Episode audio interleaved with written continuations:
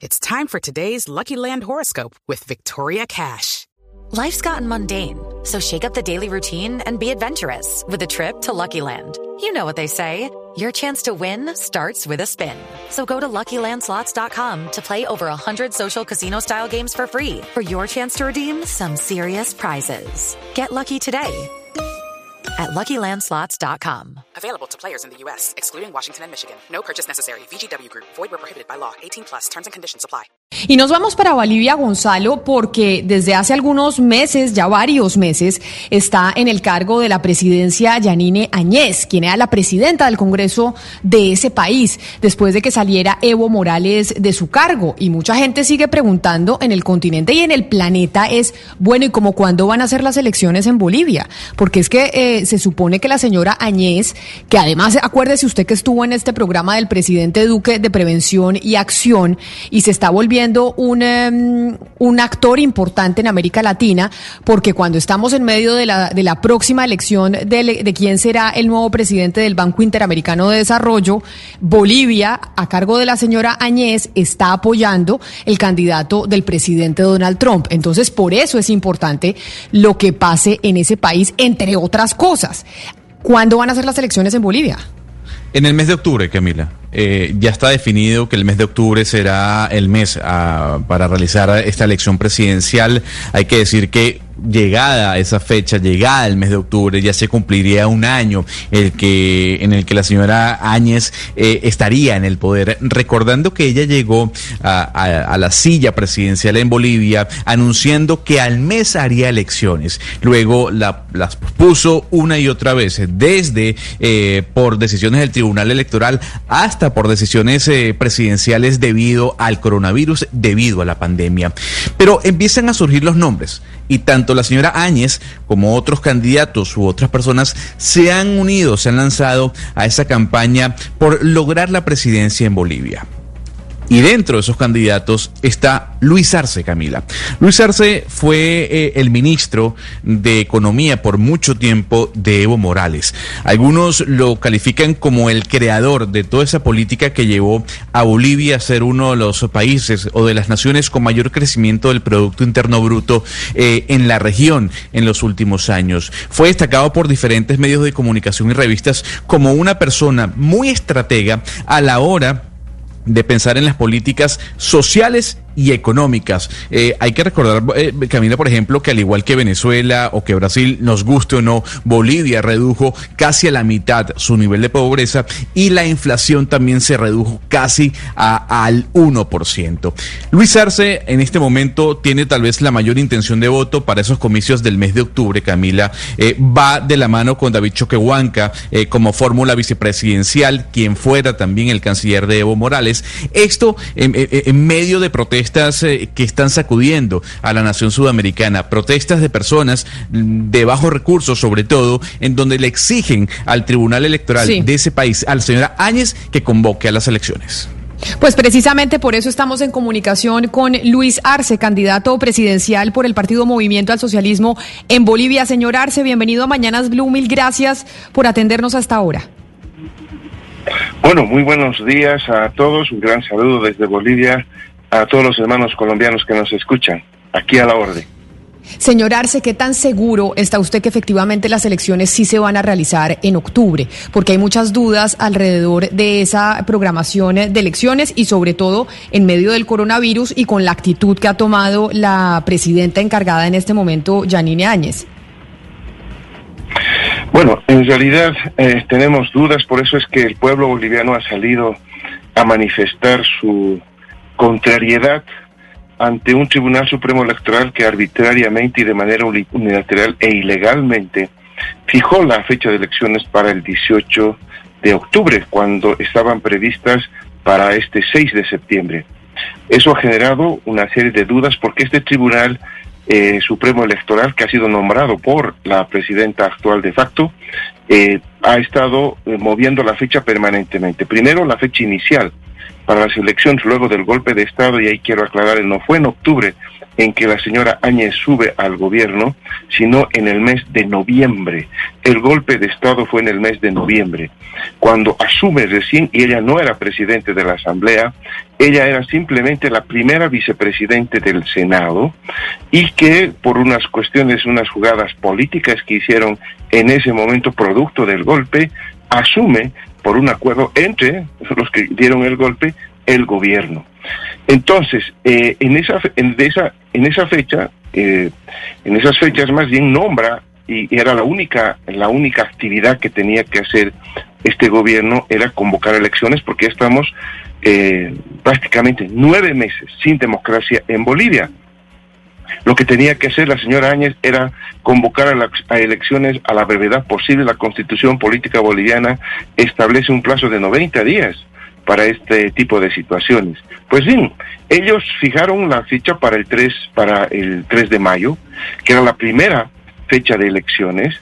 Luego, posteriormente, producto con el pretexto de la, de la pandemia, eh, se suspende el calendario electoral en el mes de marzo y se traslada para el 2 o 3 de agosto, ¿no? Eh, es 3 de agosto me parece, 3 de agosto. Y luego, nuevamente, esta fecha se mueve para el 6 de septiembre y ahora se ha vuelto a mover para el 18 de octubre. Miren ustedes la poca seriedad con la que se maneja la fecha de elecciones en el país de, una, de un evento tan importante que se tiene que dar en nuestro país.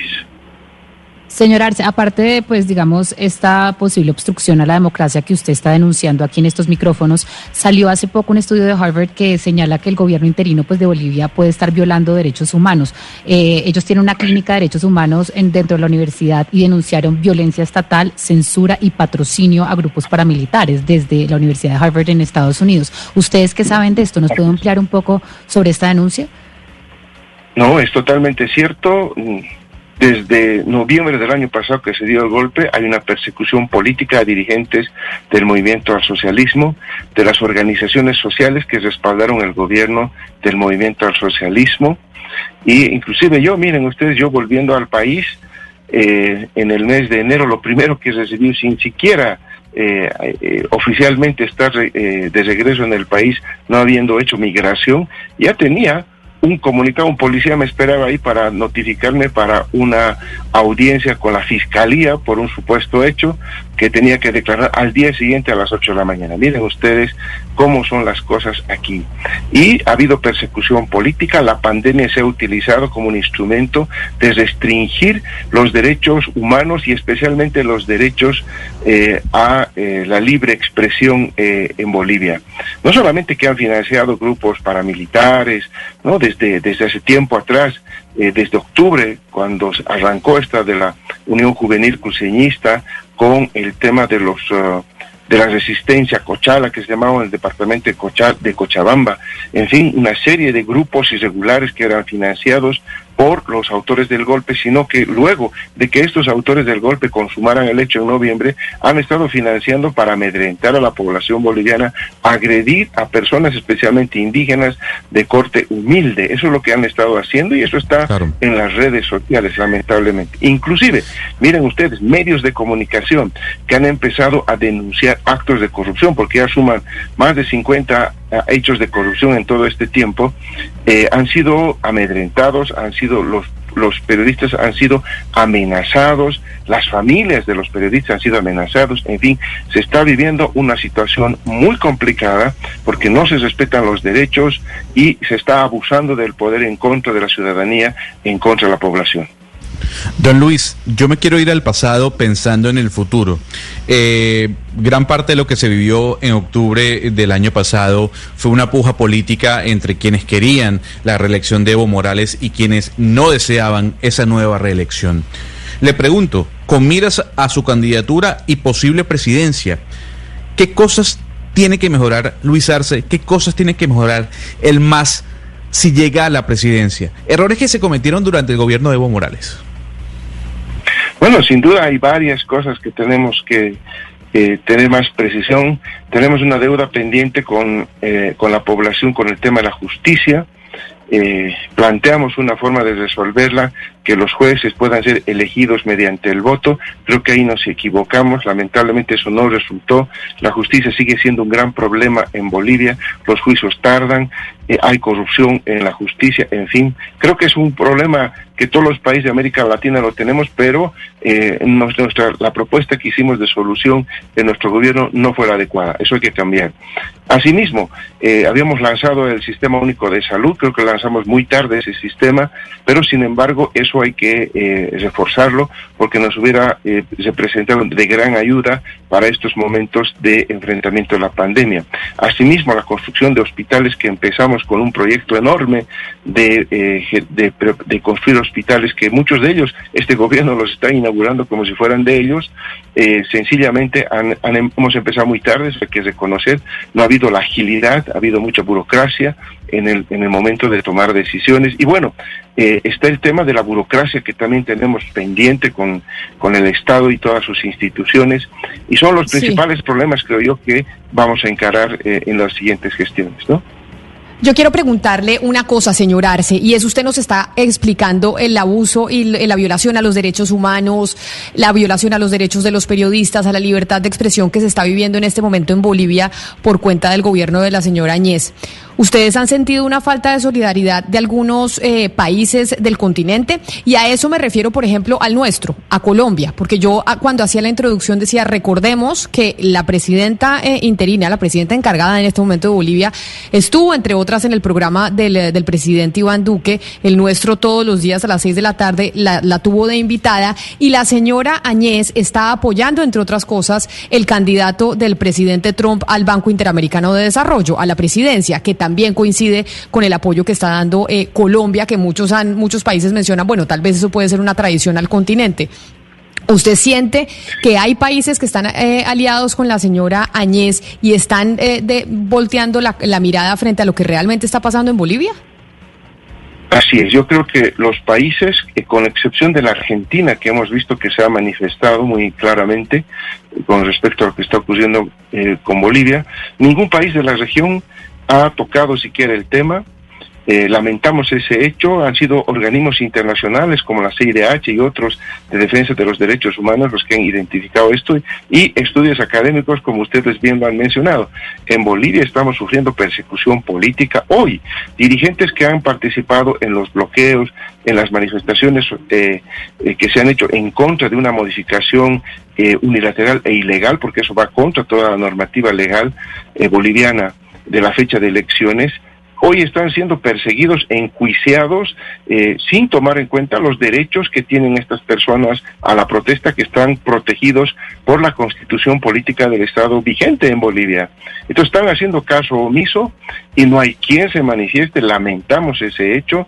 Hemos denunciado, por lo tanto, a varios organismos internacionales para que pudieran ellos eh, manifestarse y lo han estado haciendo. Eh. En eso debemos reconocer que no estamos solos, la cooperación internacional está viendo lo que está pasando en Bolivia y se está manifestando. Por eso es que nosotros hemos pedido en varias oportunidades, no solamente veedores y personas que vengan el día de las elecciones, periodistas internacionales, que pudieran venir a mi país para hacer no solamente el, seguimiento a lo que es la jornada de elecciones, sino más antes, para que vayan siguiendo todo este proceso. Nosotros tenemos enormes dudas sobre el Tribunal Supremo Electoral, sobre la imparcialidad que tiene el Tribunal Supremo Electoral y eh, bueno, estamos en ajustes electorales donde claramente el el, el, partido político que tiene la inclinación favorita somos nosotros y con una diferencia de más de 15 puntos con respecto al inmediato seguidor.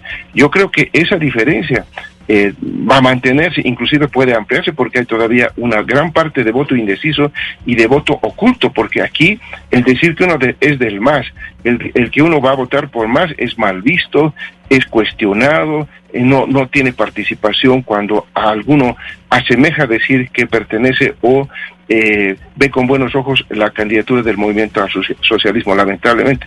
Por lo tanto, en las encuestas hay bastante voto oculto que se va a revelar en el día de las elecciones, sin duda, y por lo tanto, claramente el movimiento al socialismo va a ganar en primera vuelta y de manera contundente con el apoyo popular. Y eso está siendo trabado por todos los sectores reaccionarios del país, todos los partidos de derecha están haciendo todo lo posible porque no hay elecciones. Inclusive hay partidos políticos que están en la carrera electoral que ya claramente han dicho, el golpista, el señor Camacho, que fue uno de los que intervino en el golpe de Estado de noviembre, que formó su agrupación política y postuló a la presidencia, fue claro y dijo, no queremos elecciones y el pretexto nuevamente es el tema de la pandemia, como si el tema de eh, la salud fuera absolutamente incompatible con el tema de la recuperación de la democracia. Señor Arce, precisamente el día de hoy, eh, desde temprano, usted ha hecho eh, un homenaje, pues, en, porque se están, se, están conmemorando los 49 años del golpe militar y usted empieza a decir una serie de asuntos, pues algunos de los cuales usted nos ha dicho en este momento. usted dice el, el actual gobierno de facto viola los derechos humanos, como nos viene diciendo, persigue a la dirigencia obrera, campesina e indígena, pero también dice usa el Estado como botín de guerra para familiares y amigos y que este tipo de golpe de Estado, pues esta historia no se puede eh, repetir. ¿Usted cree que son eh, comparables estos dos momentos históricos?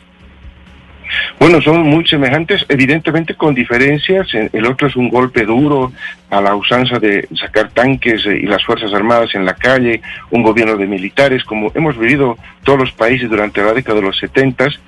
Y eh, por otro lado, hoy tenemos un golpe suave, eso está en los manuales de la CIA, es un golpe suave donde entra un gobierno supuestamente democrático, nos han robado la democracia en el mes de noviembre y estamos viviendo prácticamente nueve meses sin democracia en Bolivia. Y durante todo este tiempo, este gobierno lo que ha hecho es poner a toda la familia de la señora Áñez trabajando en el Estado, un nepotismo pero ah, realmente recalcitrante y sin vergüenza, que nadie, nadie, nadie reclama, los medios de comunicación están muy acallados, no están diciendo absolutamente nada sobre esto.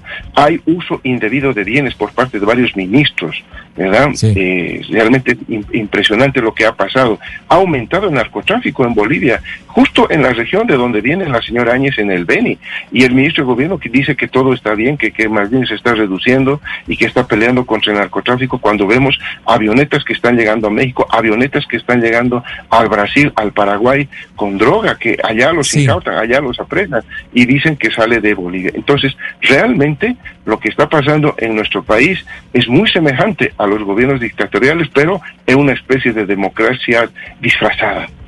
Justamente sobre eso que usted acaba de mencionar, quiero preguntarle, señor Arce, eh, Colombia vive por estos días un recrudecimiento de la violencia por cuenta de la disputa de los grupos armados por el control de, los territorios donde hay cultivos de coca. Eh, Evo Morales trabajó durante su presidencia mucho en ese tema. ¿Cuál es su propuesta? ¿Cuál es su plan para combatir el narcotráfico y acabar con, con, el tráfico de estupefacientes, teniendo en cuenta que Bolivia es un país productor también? Bueno, nosotros eh, en el gobierno justamente del compañero Evo, donde yo formaba parte del Ministerio de Economía, hemos hecho un plan para erradicar eh, los cultivos de coca, de eh, ponerlos en raya y creo que si usted mira las estadísticas, nosotros hemos tenido controlado los, eh, la, extensión de producción de coca y ahora se está expandiendo. Y lo que vamos a hacer nosotros es continuar la política soberana de lucha contra el narcotráfico que nos estaba dando oportunidad. Ya en Bolivia la producción de cocaína había disminuido enormemente a tal punto de que Bolivia se transformó simplemente ser en un país puente. La droga viene de Colombia, la droga viene del Perú, pasa por Bolivia, evidentemente se va al Brasil y se va a la Argentina para ir luego a Europa. Así era más o menos el tránsito de la droga que nosotros veíamos. Entonces eso había que, que cortar. Nosotros habíamos contratado y comprado satel, eh, radares para poder detectar aeronaves que no están y vamos a derribar, decíamos, esas, esas naves que no se identifiquen en el suelo, en el cielo boliviano. Hoy están funcionando los radares, pero sigue habiendo el narcotráfico en Bolivia, sigue habiendo vuelos que luego posteriormente nos enteramos que están saliendo de nuestro propio país. Entonces lo que nosotros vamos a hacer es retomar lo que estábamos haciendo. La política contra el narcotráfico que aplicábamos ah, fue exitosa y además fue soberana porque no un solo centavo de nadie para combatir el narcotráfico. Señor Arce, yo no lo puedo dejar ir, no, no, lo podemos dejar ir antes de preguntarle sobre Elon Musk, el dueño de Tesla. Sabemos que Bolivia tiene una gran reserva de litio componente que se utiliza sobre todo para los carros de Tesla. Elon Musk en algún momento en su cuenta de Twitter dijo, derrocaremos a quien querramos, supérenlo. ¿Usted cree que Elon Musk, Tesla, eh, ayudó al golpe de Estado en Bolivia? ¿Tuvo algo que ver Elon Musk con el gobierno de los Estados Unidos? Sin ninguna duda, sin ninguna duda. Todos sabíamos que ese golpe de Estado del mes de noviembre, disfrazado con un supuesto fraude, que muchas universidades en, el exterior han demostrado y organismos de otro tipo también han demostrado que eso no es verdad, eh, que se nos culpó de haber hecho un fraude que nunca existió, que fue el pretexto para dar el golpe de Estado, eh, en realidad ocultaba esto, el verdadero objetivo y fin que tenía el golpe de Estado. Hay intereses de las transnacionales de administrar el litio boliviano. Bolivia es la mayor reserva mundial de litio. Eso es muy importante. Por lo tanto, lo que, lo que quieren ellos es el litio boliviano. Nosotros estábamos ya eh, prácticamente avanzados con una empresa alemana para poder producir baterías de litio y exportar baterías de litio que se produzcan en Bolivia. Ese es el acuerdo que nosotros habíamos alcanzado. Y de pronto vienen las elecciones y este tipo de conflictos eh, en octubre del, del año pasado que termina con el golpe de Estado de noviembre. Entonces, queda claro para nosotros luego de la declaración, porque hay una coincidencia. Miren ustedes, en Bolivia, poco después que se da el golpe de Estado, y ustedes pueden verificar en los medios de comunicación bolivianos, el candidato a la vicepresidencia por el actual partido de gobierno, Samuel Doria Medina, indica eh, y, hace una eh, formulación expresando su interés de que Tesla, ¿no? Tesla pueda venir a Bolivia a explotar nuestros, nuestro litio. Y eso es absolutamente coincidente. Meses después surge este tuit de este señor que eh, se cree golpista.